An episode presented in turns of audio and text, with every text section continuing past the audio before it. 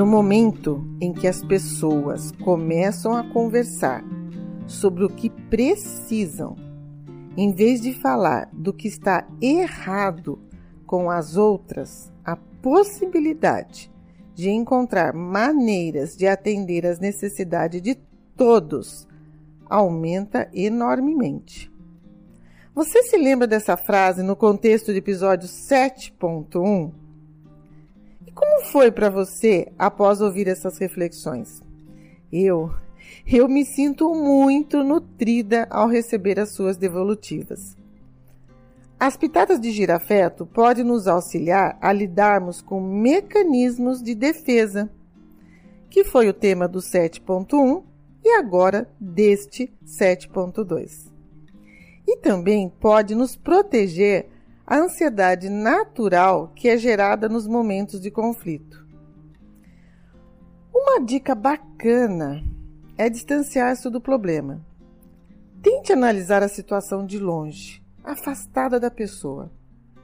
E antes de mais nada, observe em você, sim, em você, os seus sentimentos e ações que estão atreladas à negação, ou talvez a projeção,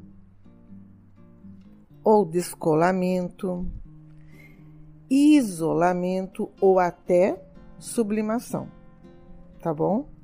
Observe esses pensamentos dos julgamentos e das interpretações e cuide para que você fique apenas nos fatos. As respostas de Paulo estão atreladas a fortes emoções, que muitas vezes aceleram os batimentos cardíacos, a respiração e conduzem até a sudorese. Algumas palavras suscitam nele sentimentos como resistência, revolta ou até rejeição. Você percebeu? É, é complicado mesmo ficar diante de uma pessoa que expressa seus sentimentos sem dizê-los abertamente. E ainda diante dos nossos entes queridos. Isso pode doer muito, muito, infelizmente. Bom, mas delegar a culpa para o outro, eu te pergunto, traz uma reação reativa?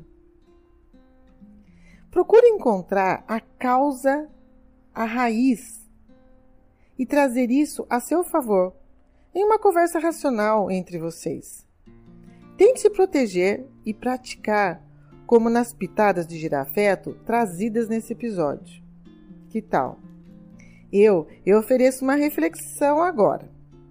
Seria possível que a Cleonice imaginasse o Paulo, seu marido, como uma pessoa externa ao seu convívio?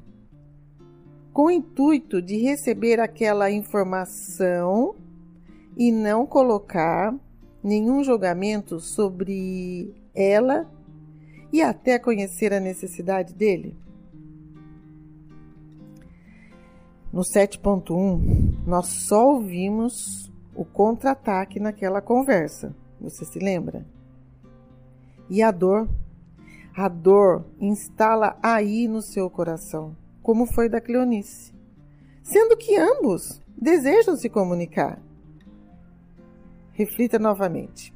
A Cleonice, adotando as propostas da CNV, foi cuidar da fumaça que estava ali no incêndio Lembram-se que eu abordei sobre as fumaças no último episódio? Quais seriam o suprimento de combustível que alimentam aquelas chamas? Chegando a um consenso interno, poderíamos ouvir uma necessidade de atenção na relação e o fortalecimento da convivência íntima?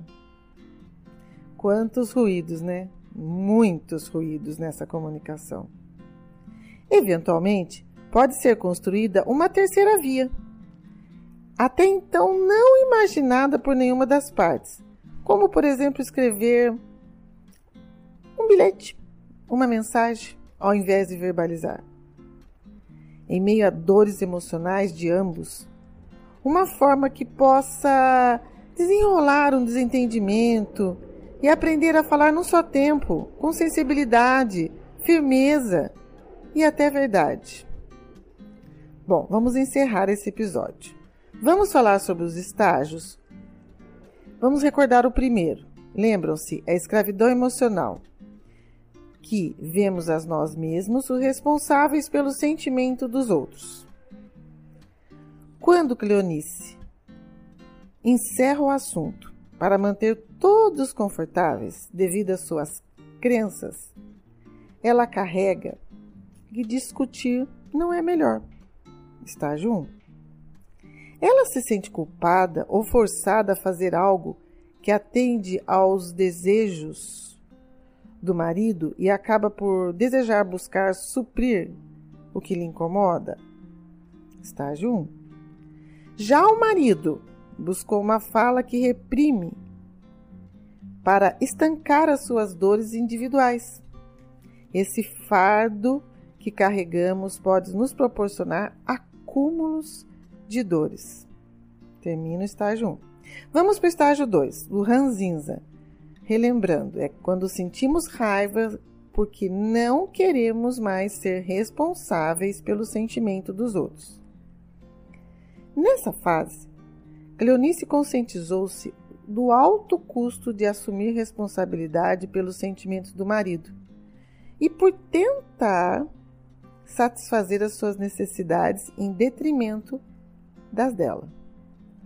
Cleonice percebeu o quanto ela não desejava se calar, mas organizar as ideias para responder ao chamado da sua própria alma, evitando ficar com raiva também. Esse é o estágio 2. O pedido de Cleonice foi claro ao não reagir com raiva, dor, desapontamento ou até ignorar totalmente tudo o que é dela.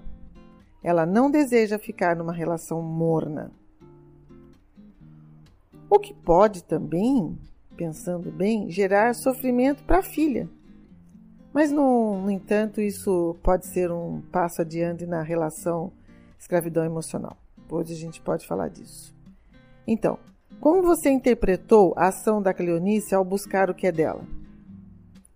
Ela está conseguindo adotar ao falar através de fatos?